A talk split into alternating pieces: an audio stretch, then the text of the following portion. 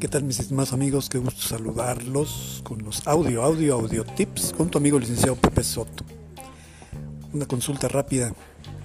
Todo mundo anda por ahí eh, muy eh, angustiado por el hecho de que en el 2019 no tuviste trabajadores o tuviste trabajadores en algunos meses, no en todo el año. Bueno, si tu registro patronal fue tramitado primera vez en el 2019, no tienes la obligación de presentar declaración anual de prima de riesgos de trabajo.